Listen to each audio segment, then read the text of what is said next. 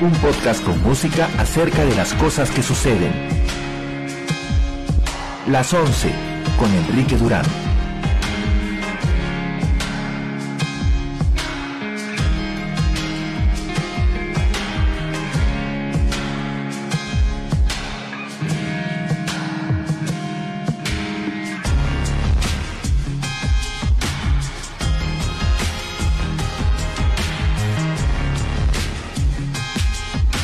Bienvenidos al show. Son las 23 horas con un minuto de abril 15 de 2020. Y este es el episodio 1 por 10 de la nueva época de las 11. Hay que ser impopular, hay que ser impopulares. Soy Enrique Durán y desde Arequipa los voy a acompañar a pasar de la medianoche saludo a los amigos que ya se han conectado a las 11 y están escuchando el show justo desde el principio. Para Carlos Alvarado Saavedra, compañero de promoción del colegio, y para Julio Velarde, el grandísimo artefacto, muy querido amigo y además gran conocedor del sonido. ¿Cómo está Julio? Las medidas de excepción decretadas por el gobierno siguen vigentes hasta el 26 de abril. Continuamos en estado de emergencia y con un toque de queda vigente entre las 18 y las 4 horas, excepto en las regiones Tumbes, Piura, Lambayeque, La Libertad y Loreto, en donde la medida se acata desde las 16. Saludos a Paola Cuba Castillo, compañera y querida amiga de Remax Inmobiliaria. El gobierno ha normado específicamente que una sola persona por familia salga de casa de ser necesario para compras de alimentos, farmacéuticos u operaciones bancarias de lunes a sábado. El domingo nadie podrá circular excepto aquellos ligados a funciones esenciales. Se ha anunciado multas para las personas que incumplan con esta norma, con las distancias mínimas establecidas o que utilicen vehículos no autorizados. Los montos están contemplados entre los 83 y los 430 soles. En todos los casos, el uso de mascarillas es obligatorio. No salgan de sus casas. No compren de manera exagerada. El Perú confirmó hoy 11.475 casos de coronavirus y 254 fallecidos. 3.108 personas han sido dadas de alta hasta el momento. Mientras tanto, en el mundo tenemos un total de 2.083.326 personas afectadas por el coronavirus y 134.616 muertos.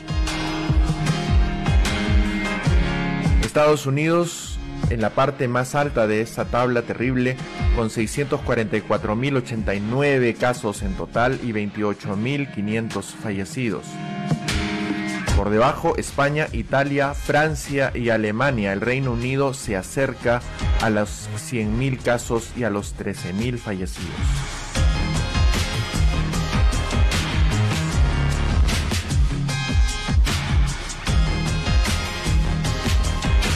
No es sencillo enfrentarse a estas cifras. Estoy completamente convencido de ello. Y para todos nosotros, estos momentos tienen que ser momentos complicados. Ah, es un año extraño, un verano, final de verano terrible, una época que no creo que vayamos a olvidar nunca. Pero es algo que también debemos tener en mente porque muchas cosas van a pasar después que esto termine, por así decirlo, o por lo menos que esa primera etapa, como la ha llamado el presidente Vizcarra, termine.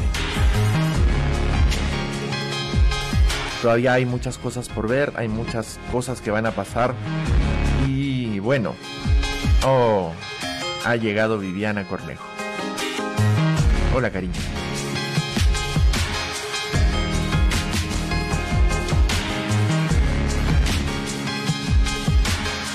Antes de empezar, porque hay que empezar, pues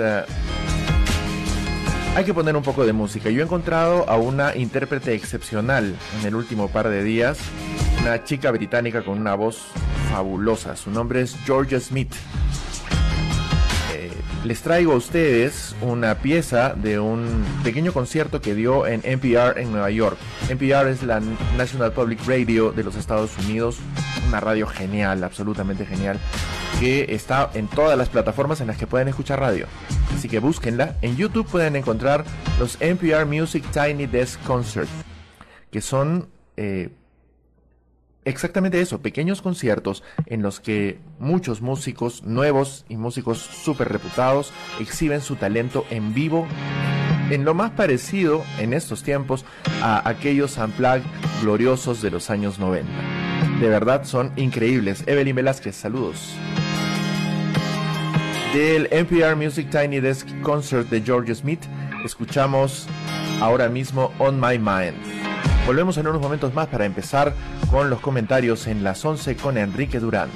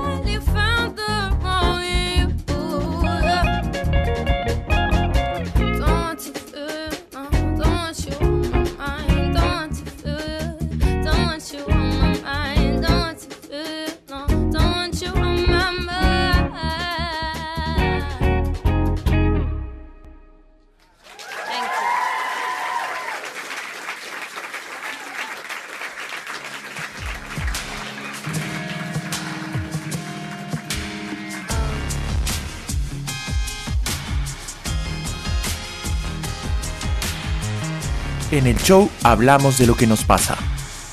Escucha las 11 con Enrique Durán.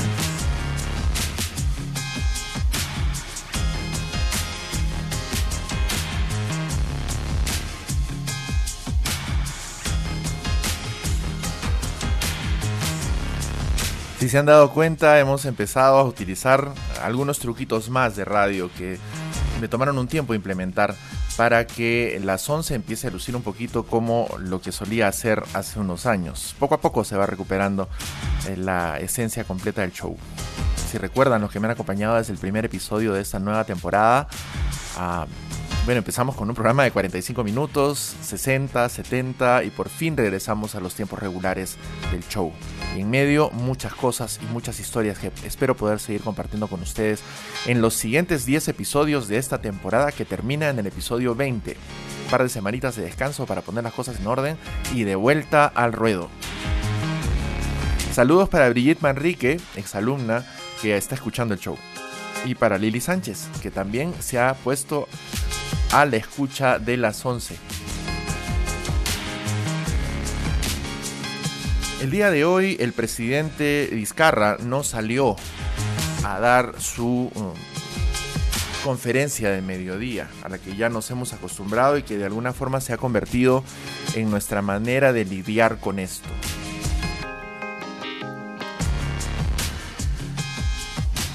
Para algunas personas la conferencia de Martín Vizcarra es una especie de catarsis. Marco Aurelio Lozano Fernández, ciudadano, querido amigo, muchas gracias por escuchar el show. Saludos para toda la gente constructora en Lima, en todo el mundo, para la gente que está por todas partes.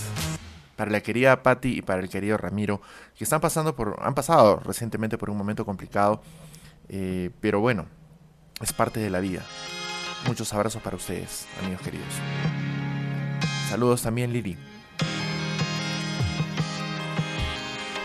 Como les decía, Vizcarra, el presidente Vizcarra no ha dado su, reporte del día de hoy, pero tenemos un par de cosas de las que hablar, de los reportes de ayer, de los reportes de hoy día.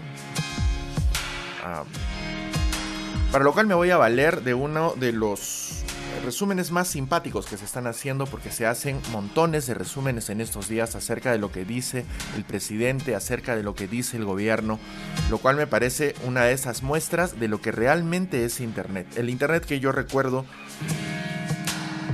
y el Internet del que me enamoré y la razón por la cual empecé a hacer estas cosas.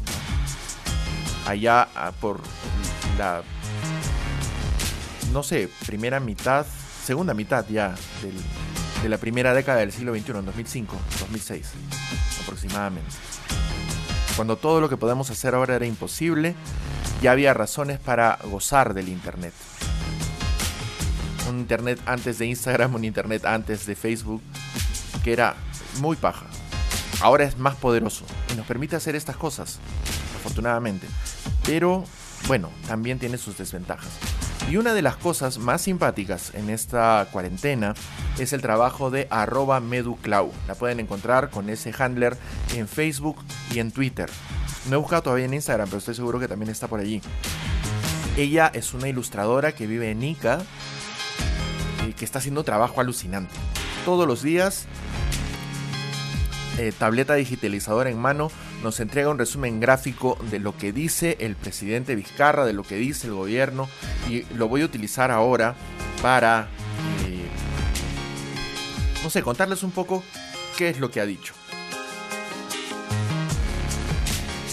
El presidente Vizcarra el martes nos habló acerca de las fases en las que se está dividiendo esta crisis a nivel gubernamental. La primera que termina cuando termine este encierro al que nos hemos sometido, aproximadamente en el mes de mayo, una segunda fase que se iniciará en junio cuando muchas de las cosas que ahora mismo no se están haciendo empiezan a regularizarse y una tercera fase que podría ser la de salida de esta crisis que según lo estima el gobierno probablemente terminará en el primer trimestre o durante el primer trimestre de 2021. La primera fase es la etapa de contención en la que lo que se está intentando hacer es precisamente evitar que la enfermedad golpee tan fuerte como está golpeando en otros países. Miren lo que pasa en los Estados Unidos, miren lo que está pasando ahora mismo en Francia e Inglaterra, que están siguiendo lamentablemente el mismo sendero horrendo que han circulado ya España e Italia, que ahora mismo están a punto de detener la infección, por fin están aplanando la curva después de un mes y pico de eh, contención severa, de encierro absoluto. Eh, piénsenlo de esta manera. Los franceses y los españoles van a salir de la cuarentena recién el 11 de mayo. Hagámonos ese tipo de ideas. A finales de este mes, el 26 de abril o 27 de abril, eh, lo que va a suceder es que van a salir nuevamente los que puedan hacerlo, los que tengan cosas esenciales que hacer. ¿No?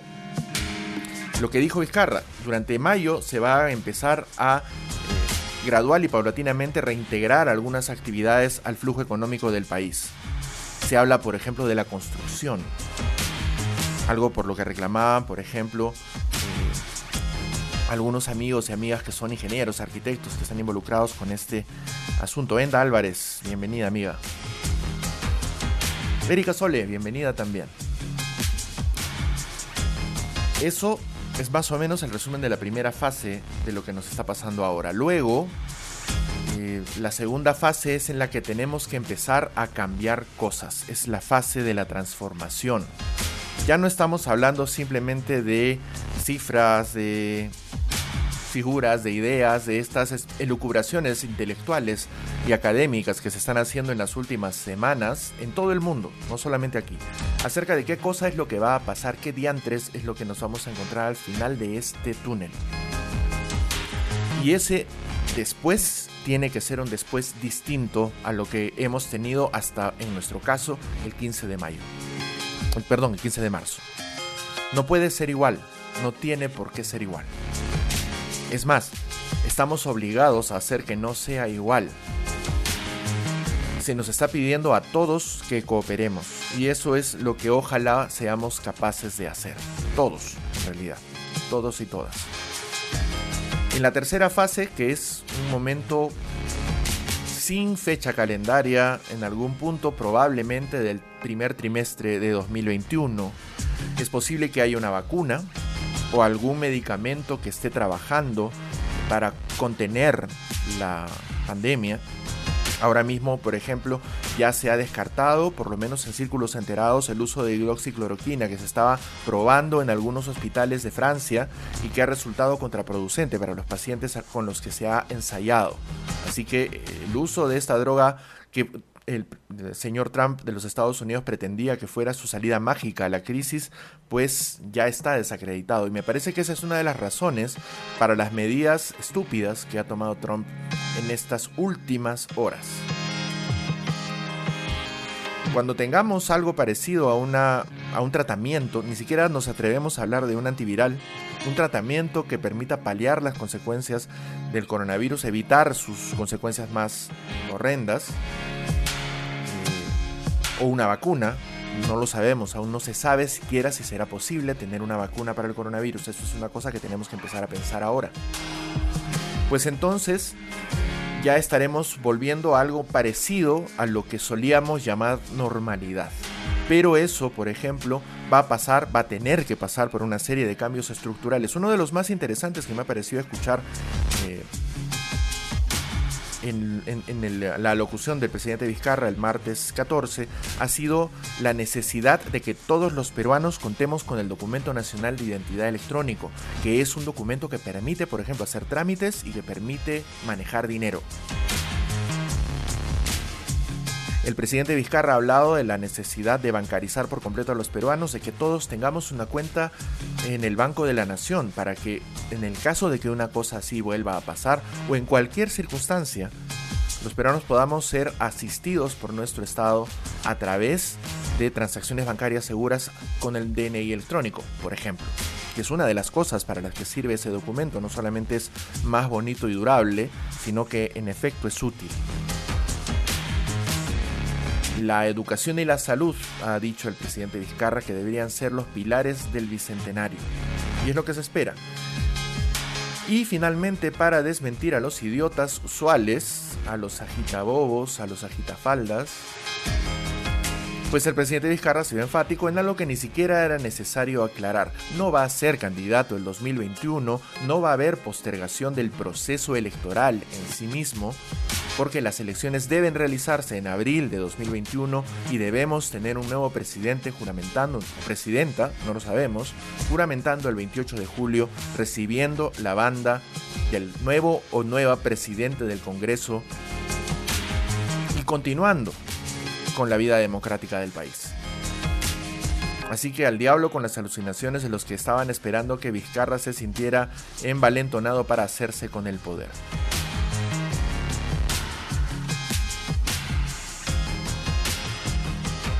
Ahora hay que marcar un punto de inflexión en todo este asunto, o tratar de entenderlo.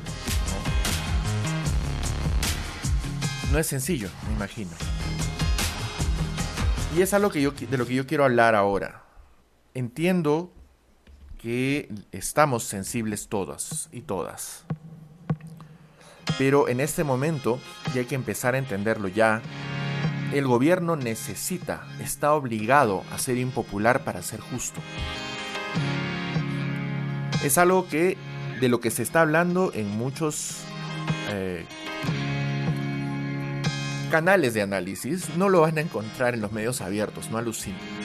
Tienen que buscarlo en otros lados. Escuchen, por ejemplo, insisto, se los he recomendado durante las semanas que llevamos encerrados.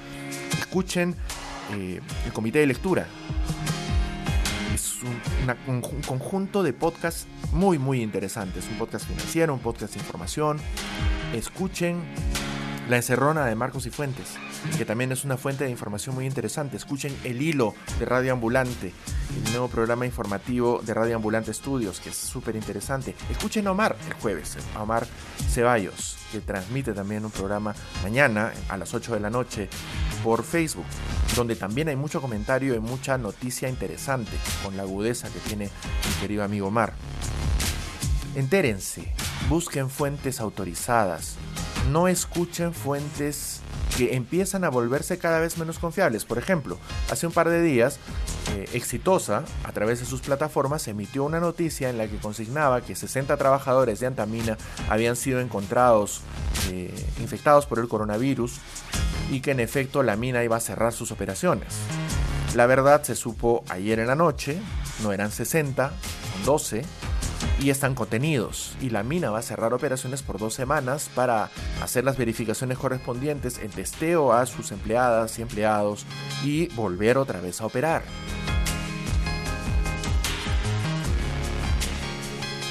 Ya consultemos fuentes confiables. Exitosa ha dejado de ser.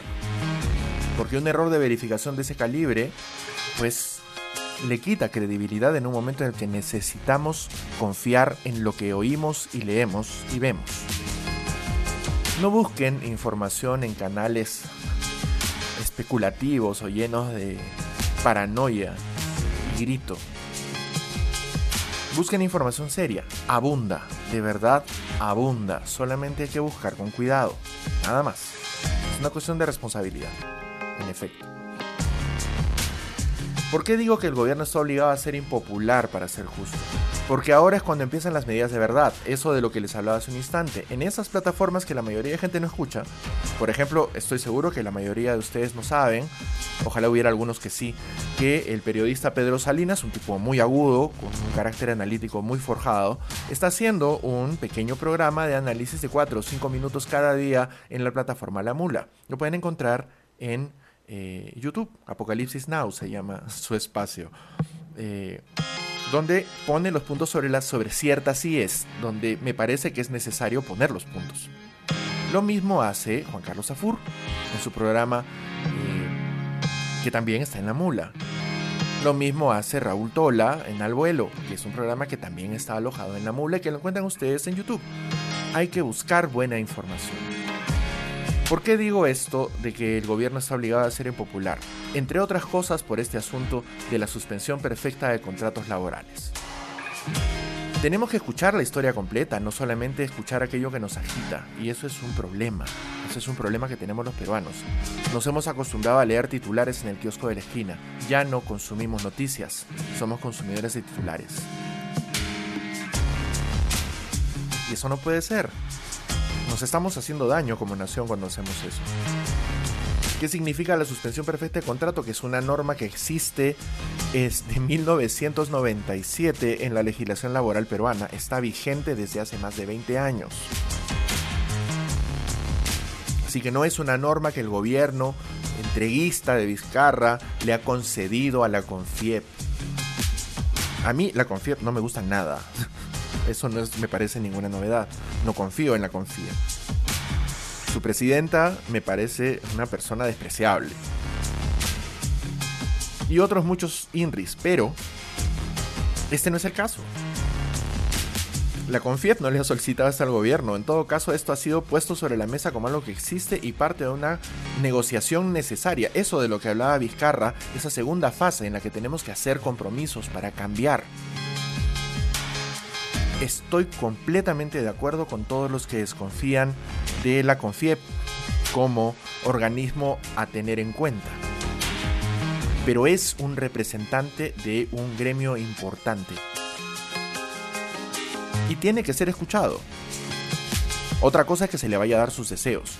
Ahora mismo la suspensión perfecta de contrato laboral solamente está disponible para las empresas que han entrado en cesación total de labores, que ya no tienen giro económico, que ya no pueden sostener su planilla.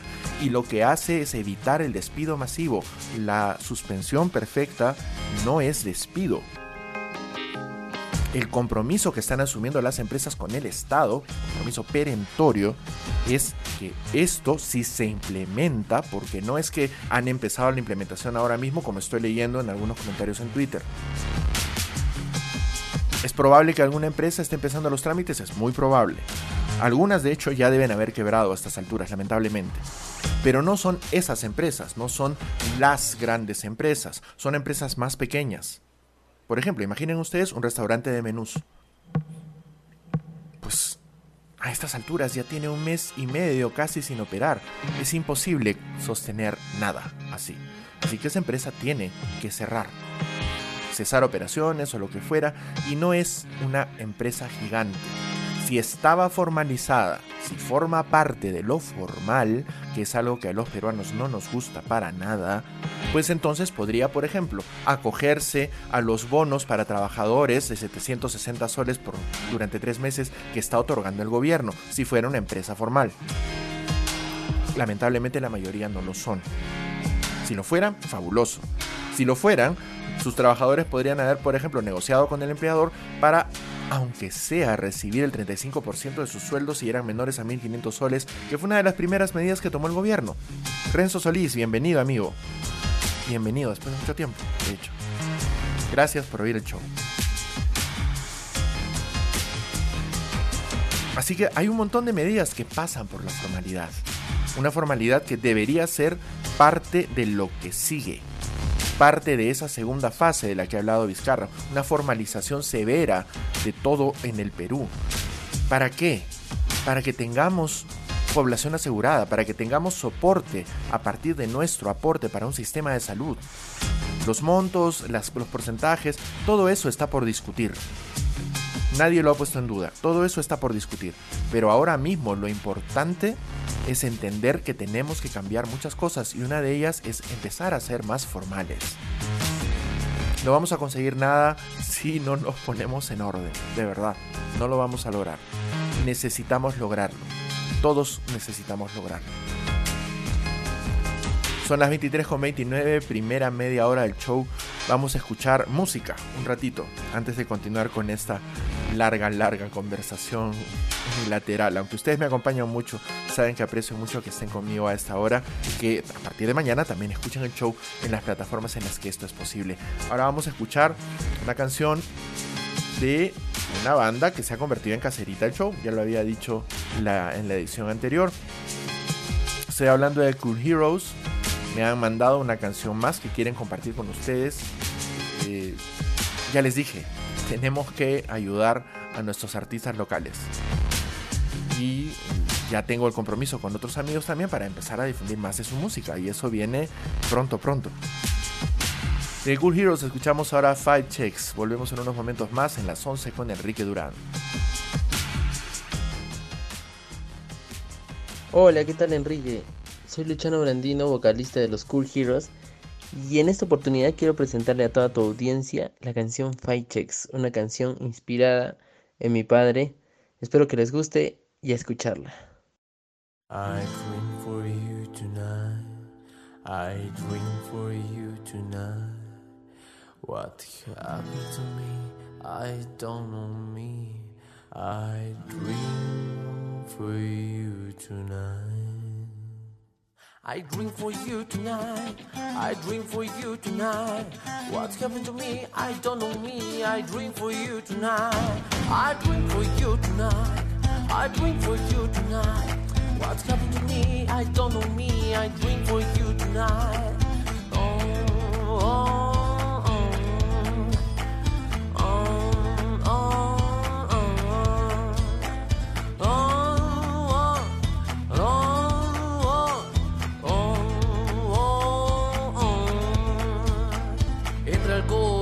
desazón pienso en vengar. Mi orgullo está herido y no se va a curar. Entre alcohol y desazón pienso en vengar. Mi orgullo está herido y no se va a curar.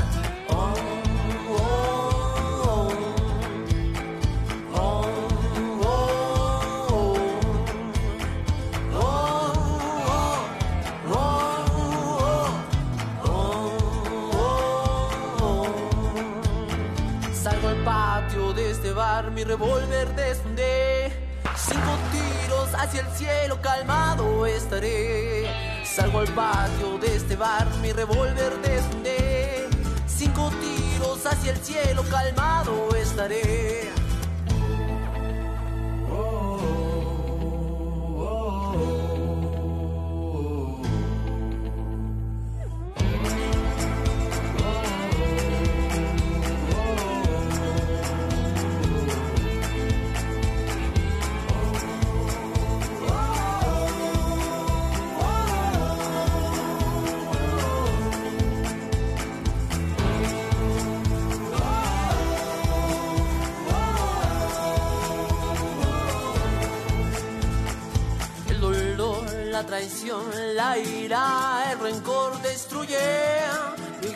Corazón.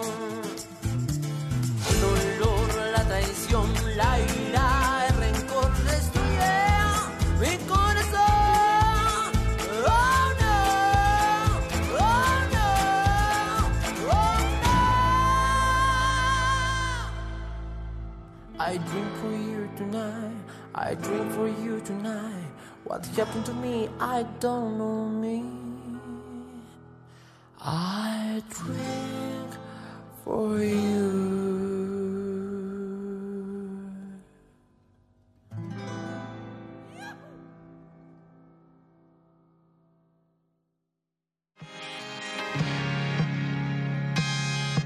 Las 11 con Enrique Durán.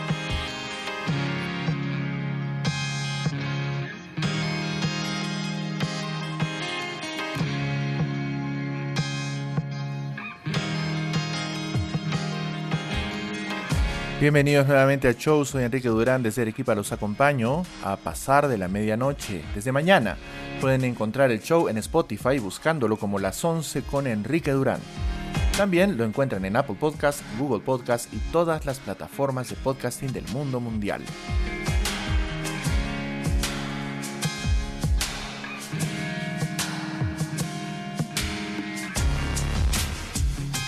Es importante, entonces, para retomar un poco el hilo de la conversación que teníamos antes de escuchar esta muy buena canción de Cool Heroes,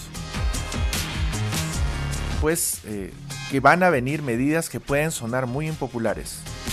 Como lo fue en su momento, por ejemplo, la segregación por géneros en eh, la salida. Una medida que eh, fue revisada y retornada por el gobierno. Hemos vuelto a una semi-normalidad, tan solo para darnos cuenta de algunas cosas, ¿no? Me pongo a hacer un análisis como el que he encontrado, un análisis muy interesante hecho por Vania Dongo y Mayra Sánchez para politeama.p, una página que deben seguir también, tiene muy buen material, acerca de por qué no funcionó la regla de hombres y mujeres en la cuarentena. Se los voy a decir de una manera más o menos gráfica. El pata carga la bolsa, pues. Brother. En serio. ¿Qué es, ¿Cuáles son las estadísticas que manejan Vania Dongo y Mayra Sánchez para hacer esta notita muy interesante? Yo les recomiendo que la busquen en politeama.p, así como lo que el discurso en el Politeama de González Prada, politeama.p. ¿Qué hay detrás de este desorden y aglomeración que tuvimos los días en que a las chicas les tocaba salir mientras duró la segregación por géneros? Que las mujeres trabajan más tiempo, como sostenía Vivi Cornejo, conversaciones que hemos tenido en los últimos días, para entender un poco también esto desde la perspectiva femenina. Las mujeres trabajan 9 horas 15 más que los varones porque el trabajo doméstico no remunerado, la mayoría de mujeres de nuestro país. Si bien hay hogares que son jefaturados por varones, la mayoría de hogares en el Perú son jefaturados por mujeres, en efecto. En los que además hay ausencia de varón porque generalmente han abandonado el hogar para formar otro. Uno que seguramente también abandonarán. Eh, el 34.7% de los hogares son jefaturados por mujeres, solo hay mujer. De los hogares con solo papá o solo mamá, el 84.3% de los hogares monoparentales son hogares con solo mamá. 410.834 hogares con hijos menores de 18 años.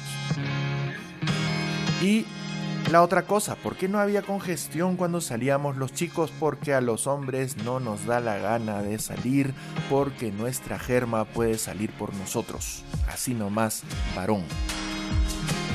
Si quieren, se los pongo más claro. Los hombres no salen porque al día siguiente podía salir su esposa o su mujer. Tan claro. Y otros, otros, con una masculinidad frágil como una copa de cristal.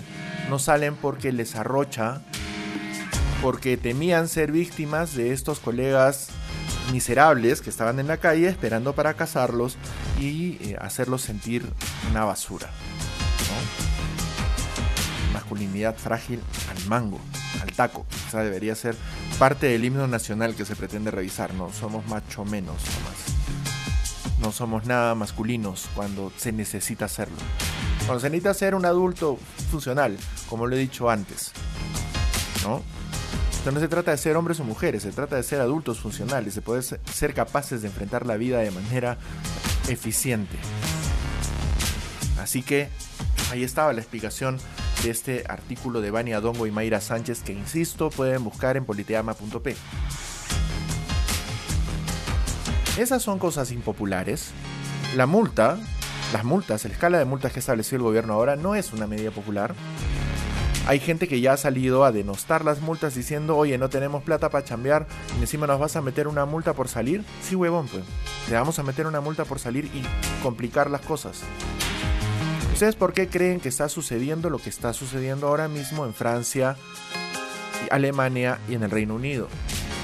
En especial en Francia y en el Reino Unido porque no se han cuidado convenientemente. El Reino Unido ha estado chambeando normal hasta que Boris Johnson se ha puesto mal. Y recién con esa idea, el gobierno del Reino Unido ha declarado un encierro domiciliario obligatorio.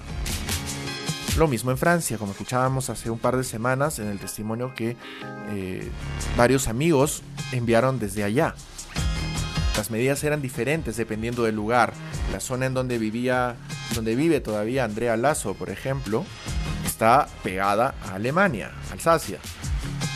Luego teníamos a otro amigo viviendo en París y a Mariano Aliaga viviendo en la Bretaña, que es todo lo lejos que se puede estar de la situación, aparte de arriba de Francia, cerca al Canal de la Mancha y Normandía, donde se marcaron los aliados, por ahí.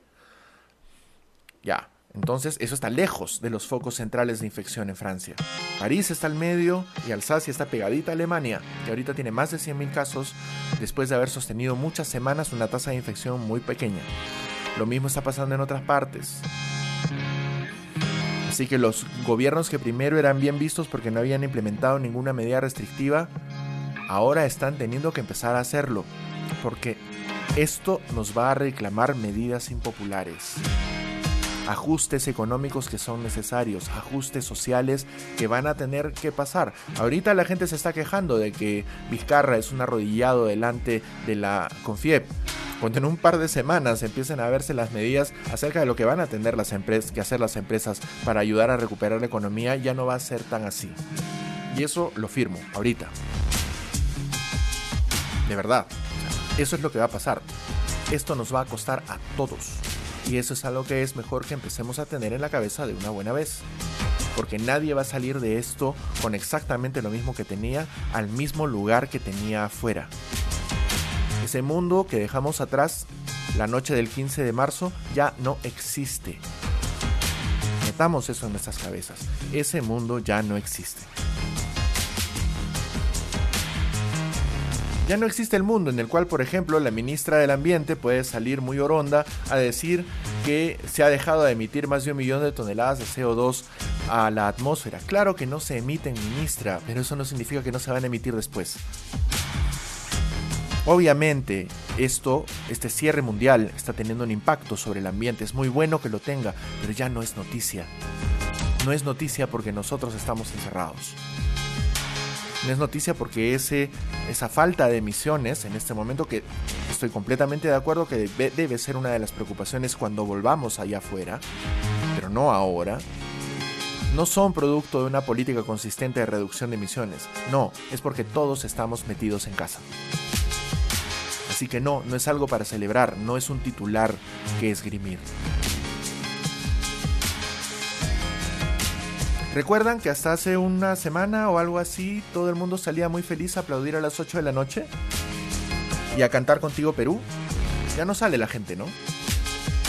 Ya no sale, ahora ha tenido que aparecer una, un conjunto de agencias para tratar de capitalizar de nuevo que la gente salga a sus balcones. Están en serio tratando de hacer una especie de concurso de los balcones tienen talento.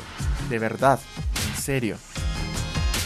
Me parece una idea muy creativa, un poco cojuda ahorita, pero creativa. En serio, es una idea cojuda. Ya no aplaudimos a los médicos, ¿no? Acá ya no. Por lo visto tampoco en España. O en Argentina. Donde he visto varios casitos.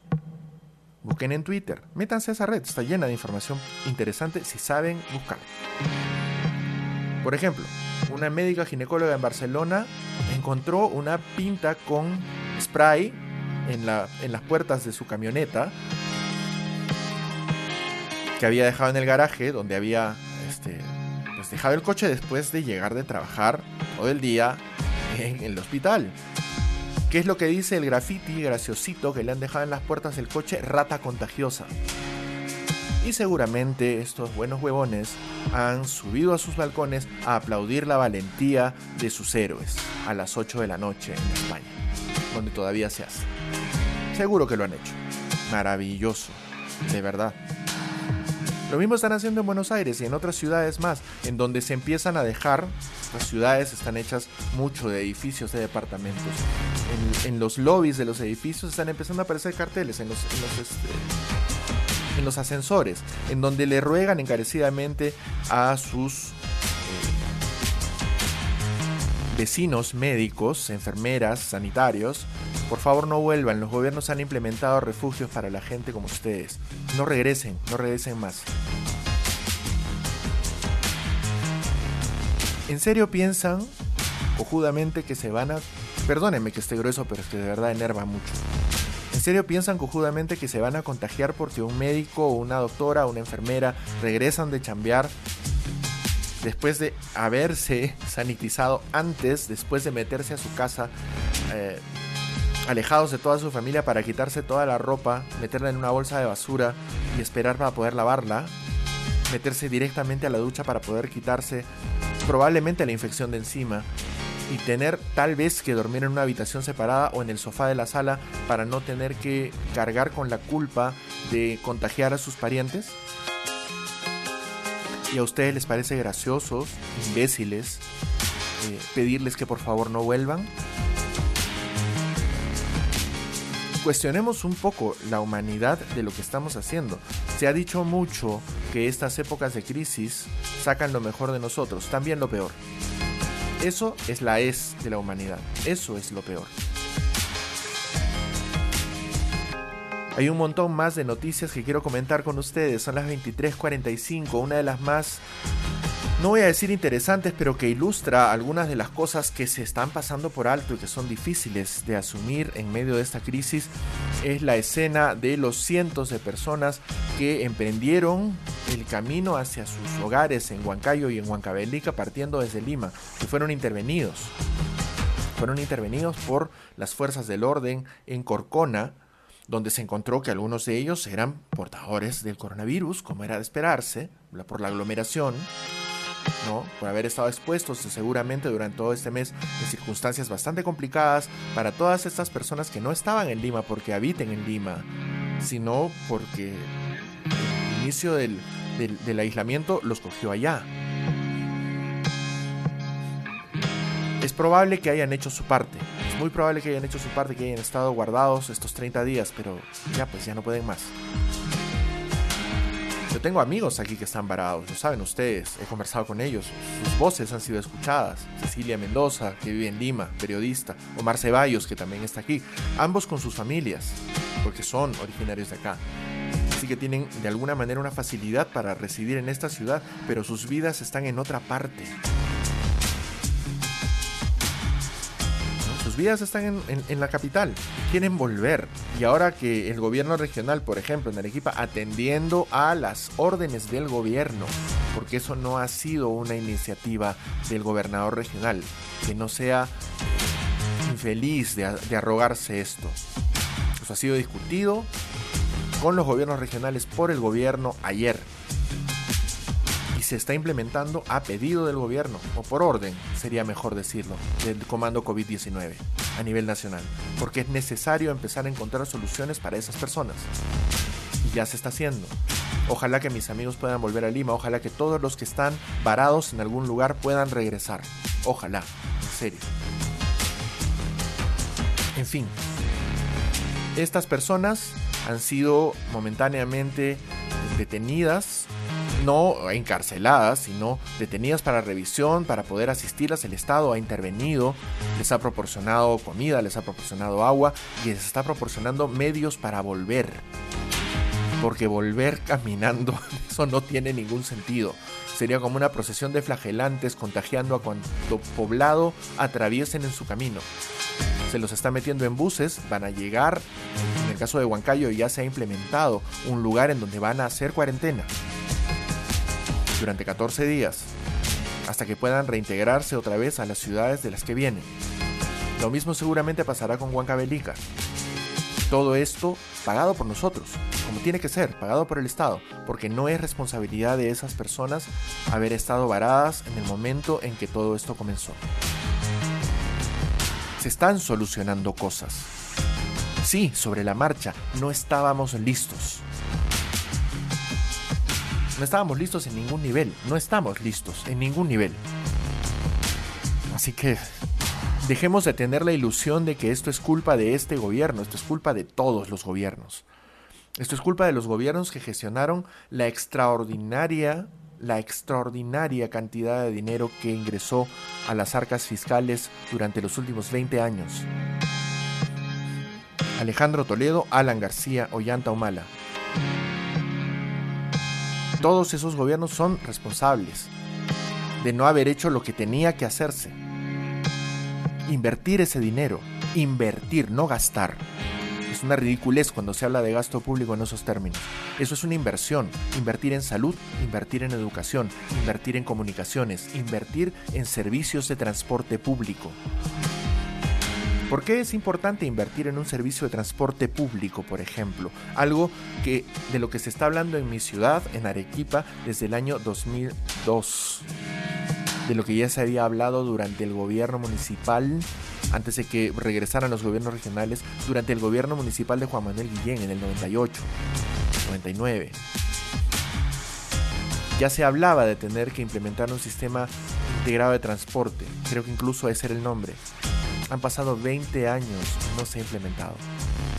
Ahora mismo la municipalidad empieza a evaluar la posibilidad de cerrar, de cesar los servicios de transporte urbano porque son un foco de contagio, porque no está normado, porque no podemos estar seguros ni seguras en las combis. No podemos. Me pregunta Viviana, ¿y qué vamos a hacer? Vamos a tener que caminar. O de alguna, de una maldita buena vez, tendremos que entender que no tenemos que movernos. Excepto que no haya ninguna otra solución, muy buena parte de la población de Arequipa tiene cerca una bodega, tiene cerca una tienda, tiene cerca un pequeño mercado. No digan que no, eso no es cierto. Cerca es relativo, yo lo entiendo. Eso sí lo entiendo. Pero, bueno, pues es parte de lo que nos toca ahora. Pasar por esta incomodidad es parte de lo que nos toca ahora. Como conversaba el otro día con algunos amigos, sí, pues es mucho más fácil pasar la cuarentena cuando tenemos el refrigerador lleno. De verdad es mucho más fácil. Pero otros problemas existen. Otras circunstancias también están ahí. Así que no nos fiemos tampoco de esto. El gobierno municipal de Arequipa también ha anunciado el día de hoy que es muy probable que se vaya a empezar un cierre progresivo que va a empezar con Abelino Cáceres. Abelino Cáceres a partir de esta semana se va a ir convirtiendo paulatinamente en una plataforma solo para mayoristas, para evitar lo que ya ha pasado. 19 policías contagiados en las últimas semanas en Abelino Cáceres. ¿Ustedes piensan, señoras, señores, que han ido a apretujarse con algunas otras personas en el Avelino que no se han expuesto a la enfermedad? ¿En serio lo piensan? Solamente tomen como caso, ejemplo, lo que ha sucedido con los congresistas. Hasta ahorita son 7 y 4 empleados aproximadamente que están enfermos. ¿Ustedes creen que no va a haber más? ¿Creen que no va a haber más congresistas contagiadas y contagiados? Y ellos han estado, ustedes los han visto, ¿no? Con mascarillas, a veces mal puestas, pero con mascarillas, con cierta distancia. Seguramente enervados, lavándose las manos constantemente, básicamente haciendo gárgaras con alcohol en gel. Y se han contagiado. Usted que ha estado allí sin mascarillas, sin guantes, intercambiando plata y gérmenes y virus con su caserita y con las personas en la cola, ¿cree que no se ha contagiado? ¿En serio? Ya, pues hay que hacerlo más chico. Todo tiene que hacerse más chico. Tenemos que entender que todos tenemos que hacerlo más chico a partir de ahora. Hay más información por compartir, son las 23.53 y vamos a escuchar un poco más de música para bajarle un poco el tono a la conversación. Saben que esto es como es. Y lo que vamos a escuchar ahora es de buscar mi pauta para ponerlo bonito. Una canción de un artista muy interesante. Y yo empecé a escuchar hace algunos años en mi inefable página de escucha musical no funciona música.blogspot.com. Exquisiteces. Una página magnífica que insistiré hasta el fin de los tiempos para que ustedes logren escuchar también. La canción viene de Laura Marling, una gran cantante, la canción se llama Hell Down. Volvemos en unos momentos más en las 11 con Enrique Durán.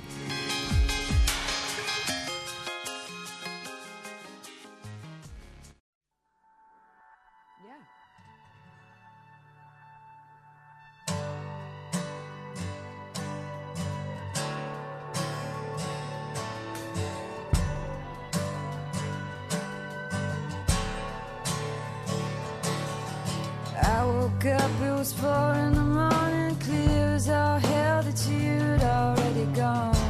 Gone, gone, it's said, dear, you know I hate to disappear, but the days are short and the nights are getting long.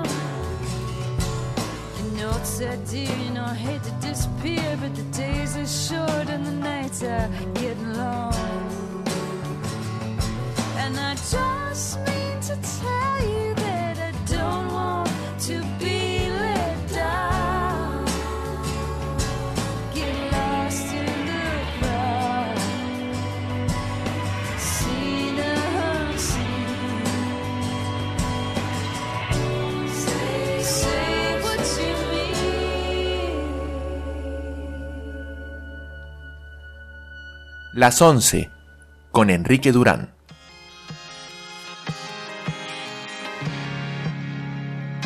Si no pudiste escuchar el show en vivo, búscanos en Spotify, Apple Podcast, Google Podcast y todas las plataformas de podcasting del mundo mundial.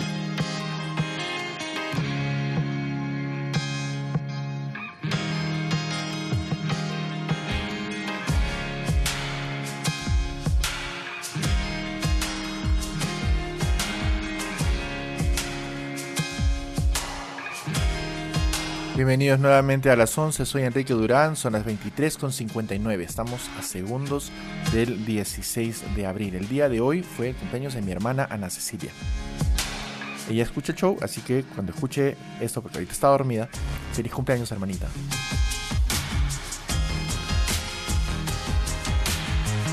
Y también es cumpleaños de mi colega Anaí Novoa, que es periodista en RPP, chambea duro, chambea duro informando, radialista por vocación también. Feliz cumpleaños, colega.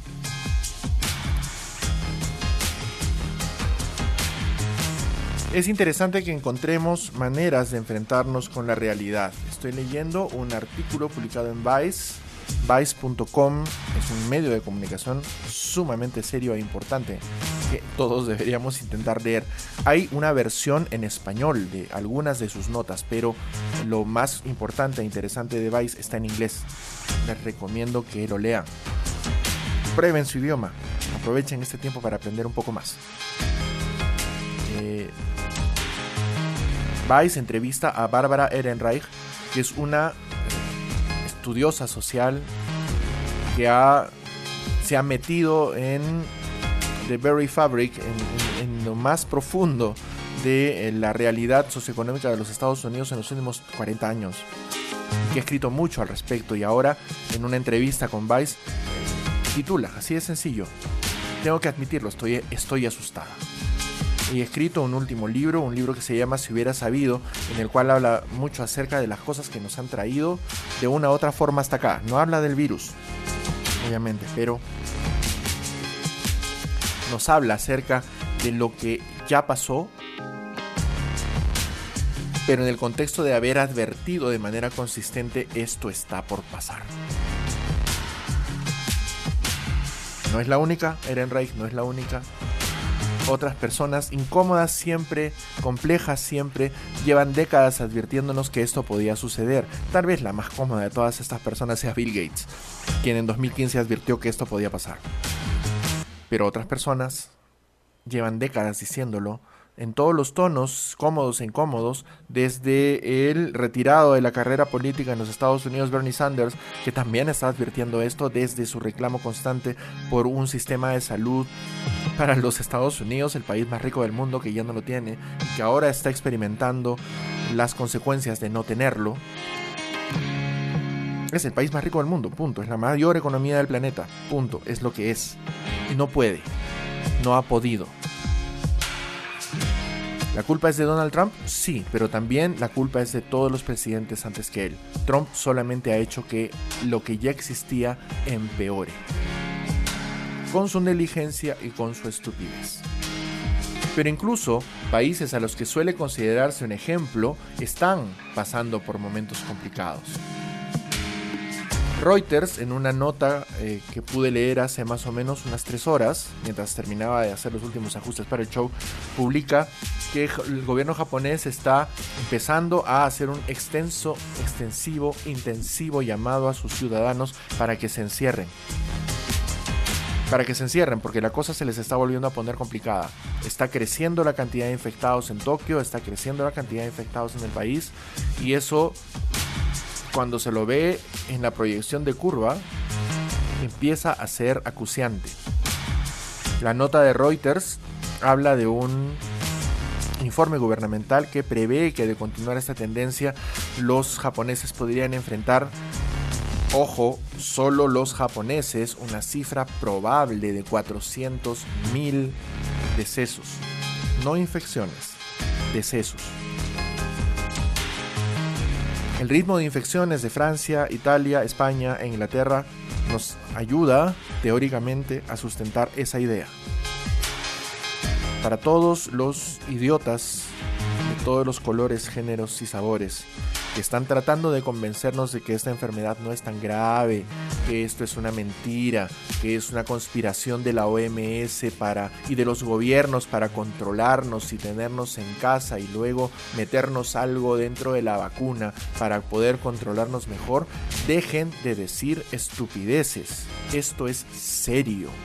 Esto no se cura con la lejía mágica del MMS, esto no se cura con medicinas placebo de la homeopatía, esto no se cura haciendo gárgaras de limón con bicarbonato. Tampoco se cura con hidroxicloroquina, tampoco. Es bueno para la neumonía, pero no para el coronavirus.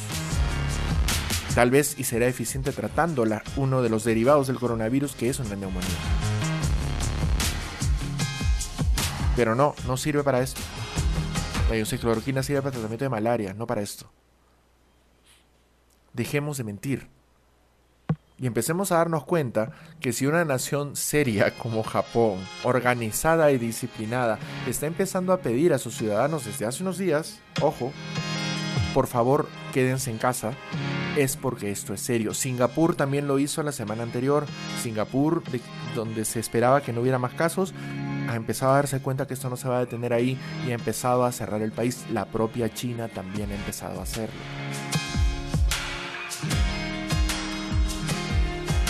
Estaba leyendo mientras escuchábamos la canción de Laura Merlin. eh, una nota en BBC donde se habla del caso de Portugal. ¿Por qué razón Portugal, que está al costado de España, no tiene eh, ni siquiera de manera proporcional la cantidad de infectados que tiene el otro país? Obviamente Portugal tiene muchos menos eh, habitantes, pero comparten una frontera extremadamente porosa, ya que ambos son estados miembros de la Unión Europea y además son estados que han tenido una especie de mancomunidad durante muchísimos, muchísimos años con una frontera de 1200 kilómetros de longitud. Eh, pues no comparten cifras. España tiene 47 millones de habitantes, 177 mil contagiados y 18 mil muertos. En Portugal, que tiene cuatro veces menos habitantes, tiene 18.000 casos confirmados, o sea, 10 veces menos que en España, y 567 muertos. 5 pobladores por cada 100.000 habitantes han fallecido. La tasa de España es escandalosamente mayor. ¿Por qué? Porque Portugal se cerró el 13 de marzo. No se esperó, no se esperó a que la a que la curva se disparara como se dejó en España, como se dejó en Italia. Entendamos, por favor. Sí, este encierro es complejo. Este encierro ha matado empresas, este encierro ha dañado profundamente nuestra existencia económica en todo el mundo, no solamente acá, en todo el mundo. Pero estamos vivos, estamos vivas. No estamos enfermando por cientos de miles como está ocurriendo en España, como está ocurriendo en Italia, como está ocurriendo en Francia, como está ocurriendo en el Reino Unido y en Alemania. Países con sistemas de salud ejemplares que pueden o bueno, hipotéticamente podían sostener esta circunstancia que lamentablemente no pueden, no lo están haciendo. Fíjense.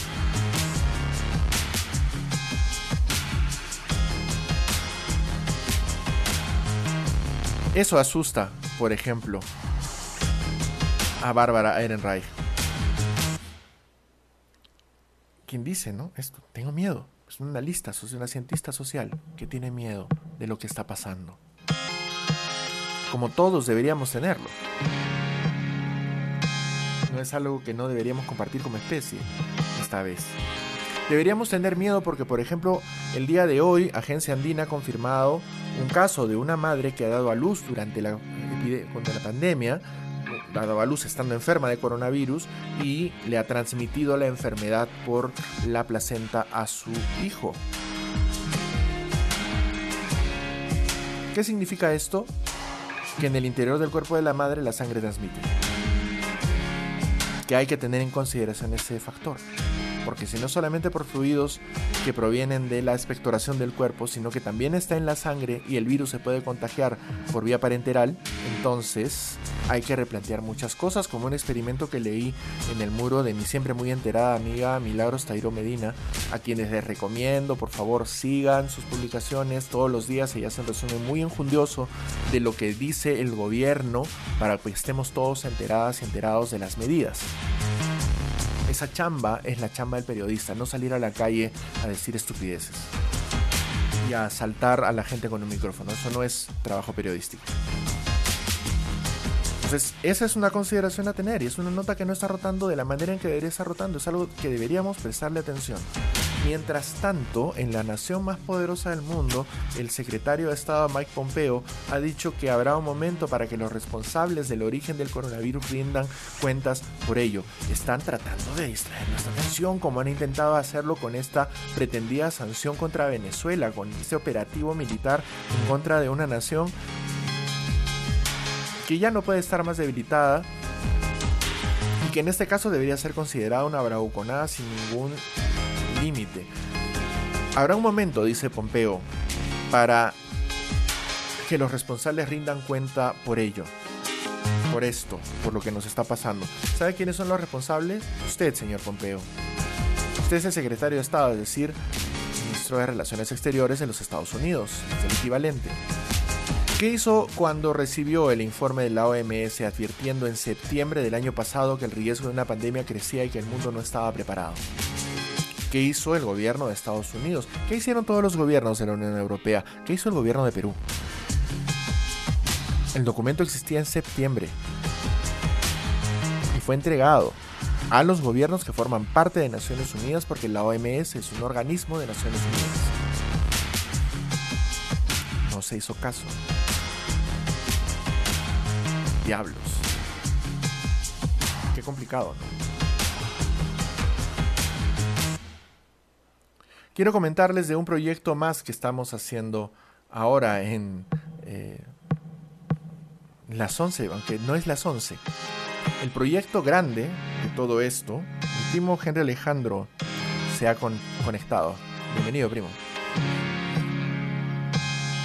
Este es un proyecto más grandecito, que en esta temporada de reflexión obligatoria ha empezado a madurar en la cabeza y está empezando a plasmarse, empezando a plasmarse en contenidos. ¿Cómo haríamos? Es el segundo proyecto de No Radio, la iniciativa que incluye también a este show.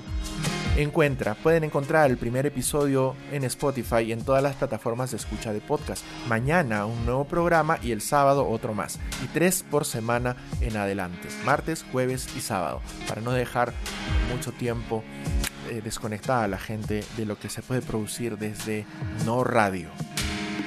Vienen más cosas en adelante, de verdad, vienen más cosas. Esto no ha hecho más que comenzar.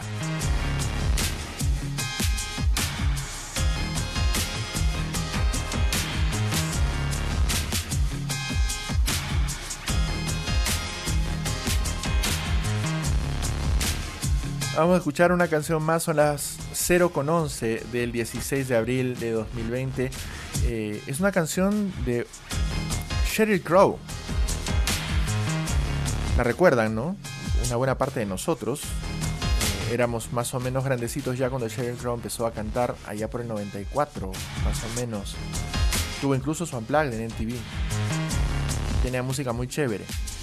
Ahora ha publicado lo que ella anuncia que es su último disco que se llama Threads, que publicó en 2019. Y ella ha anunciado que ya no va a volver al formato de álbum. Me parece ridículo en este tiempo de streaming, de Spotify y de descarga de música. Desde Threads, un disco en el que Sheryl Crow comparte con todas, en todas las canciones con artistas invitados. Les presento Everything is Broken, en donde ella alterna con Jason Isbell, miembro de la banda The 400 Unit. Volvemos en un momento más para continuar con lo último casi del show en las 11 con Enrique Durán.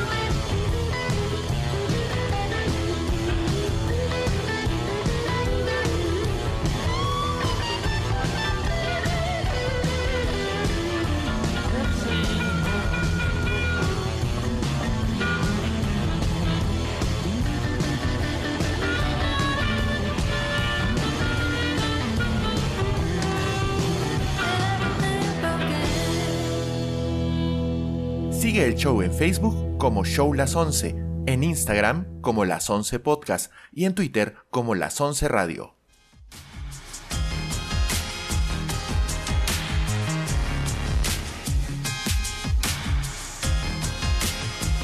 Vivi Cornejo siempre llenándome de corazoncitos el show. Gracias, amor.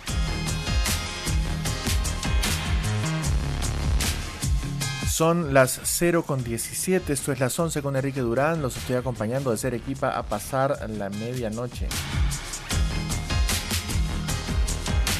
Aparentemente ha habido un suceso meteorológico, ha caído un bólido, se ha visto un bólido en el cielo de la costa central del Perú, entre Lima e Ica. Hablan de meteorito, ya pues, déjense de vaina, no es un meteorito. Un bólido, es lo que pasa. Que tranquilidad. Que yo sepa, ninguna de las dos ciudades ha desaparecido. Así que va bien. Estábamos escuchando Everything is Broken del último álbum, el que aparentemente va a ser el último álbum de Sheryl Crow y no necesariamente porque vaya a retirarse de la música, sino porque va a abandonar ese formato. En adelante, como ha hecho Laura Marlin, por ejemplo, el álbum del que hemos escuchado eh, Held Down más tempranito, es un álbum que estaba planteado para lanzarse en agosto de este año. Se llamaba el álbum de donde venía la canción de Laura Marlin. Déjenme que busco en mi pauta. Oh, ya, ok.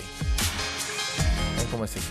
Viene un álbum que se llama Song for Our Daughter, que ha sido lanzado hace unas semanas.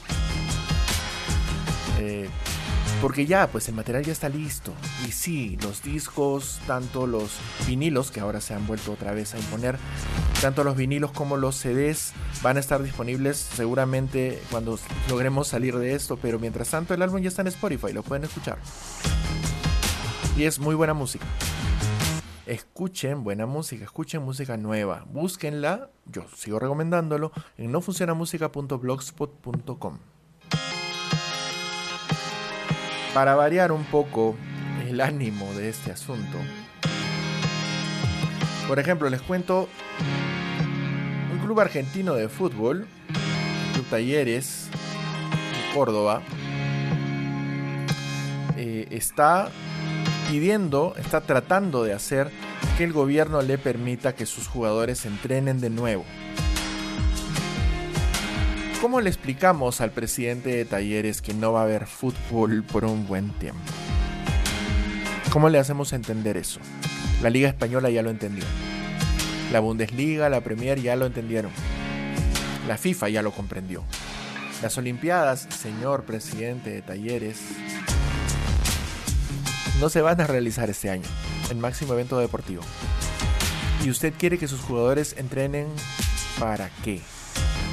Supuestamente lo están haciendo en casa, están bajo contrato, tienen que mantener un, estado físico y la mayoría de ellos, por lo general, se implementan con gimnasios que les permiten, dentro de sus casas, pues continuar preparándose.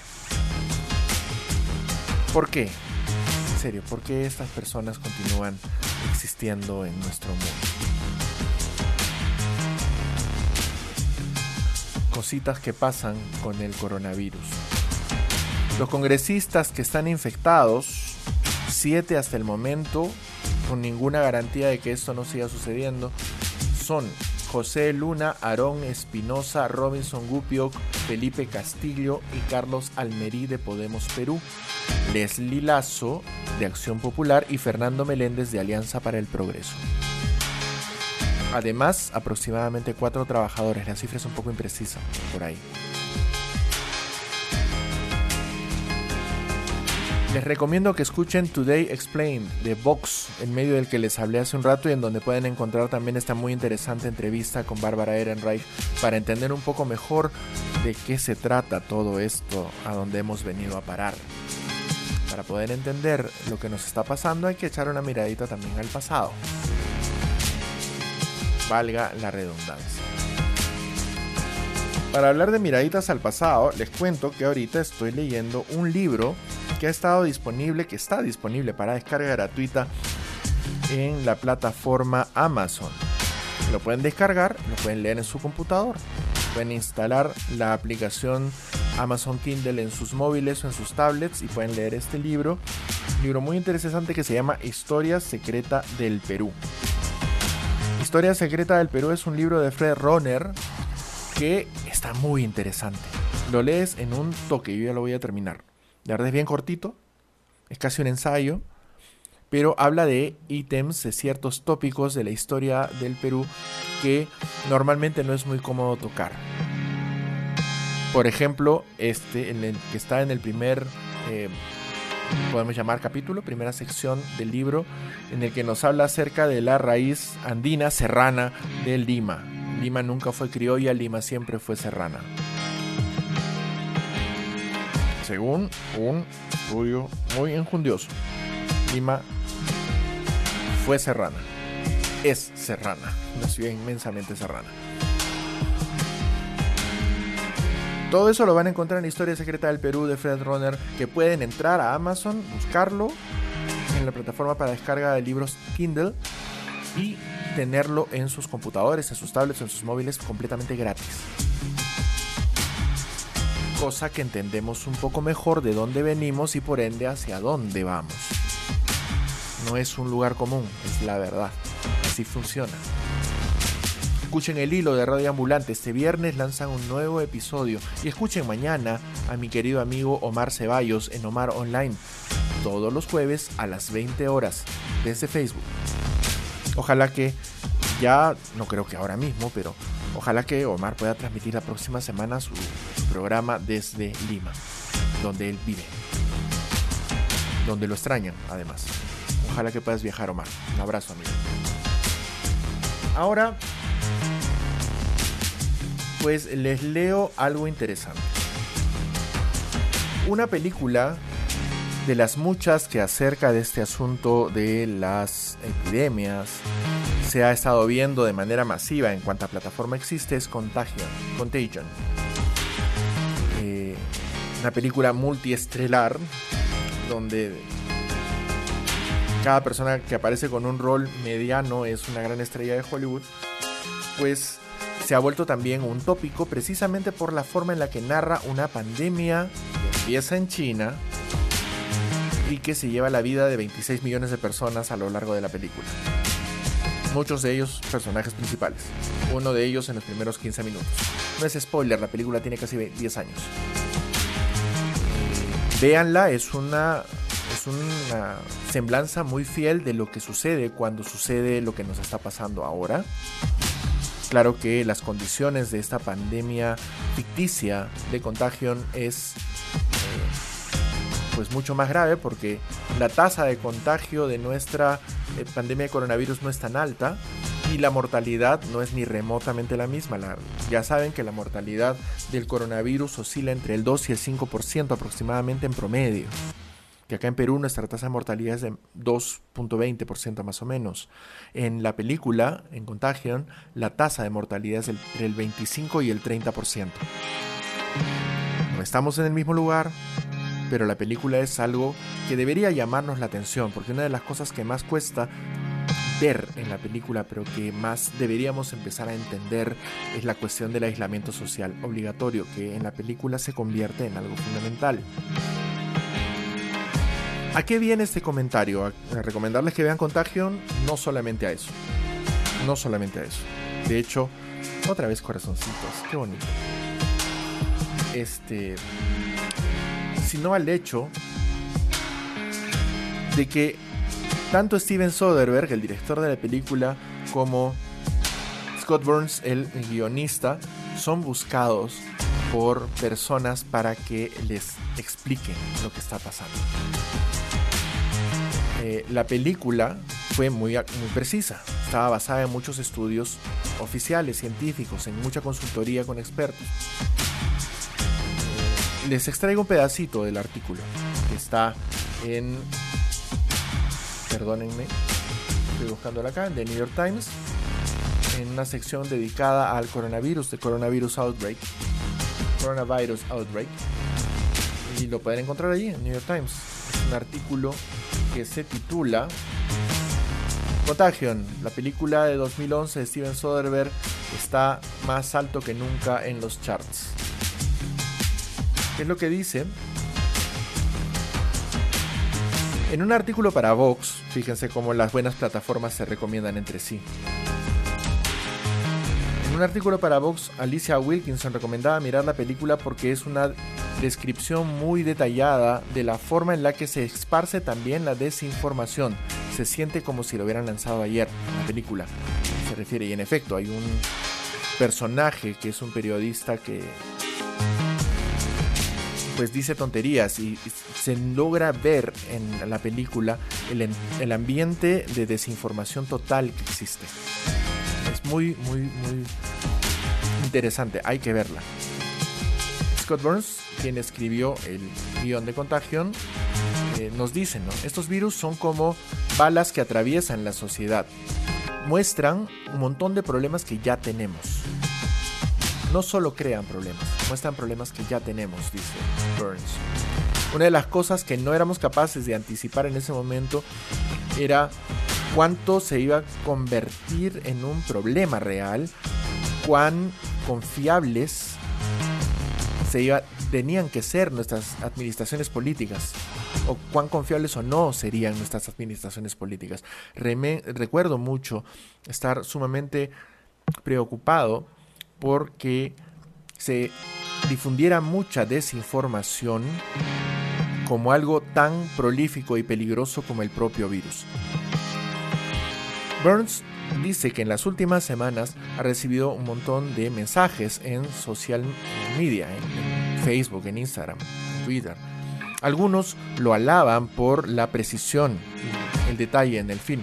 Otros lo acusan de ser un miembro de los Illuminati. Huevones hay en todo el mundo.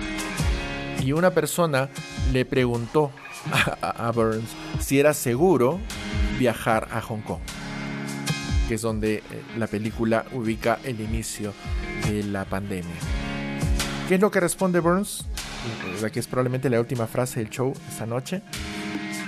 Estoy alarmado, de verdad me da mucho miedo cuando la gente prefiere preguntarle a un guionista y no a un doctor. Eso es lo que somos ahorita como sociedad. Estamos más interesados en preguntarle y en que nuestros periodistas hagan preguntas estúpidas en lugar de escuchar a las voces autorizadas. Estamos esperando que venga algo mágico del cielo a curarnos en lugar de esperar pacientemente que la ciencia nos provea de la solución que tarde o temprano va a llegar.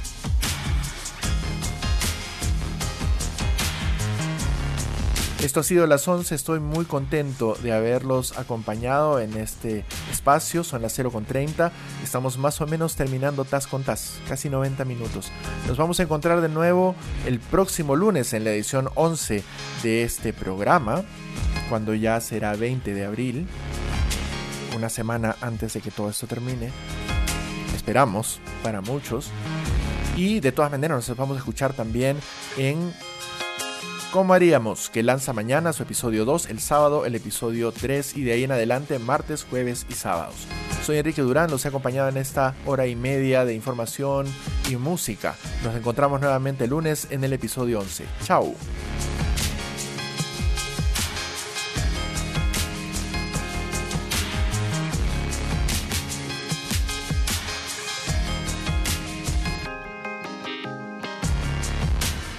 Las 11 con Enrique Durán es un proyecto de No Radio.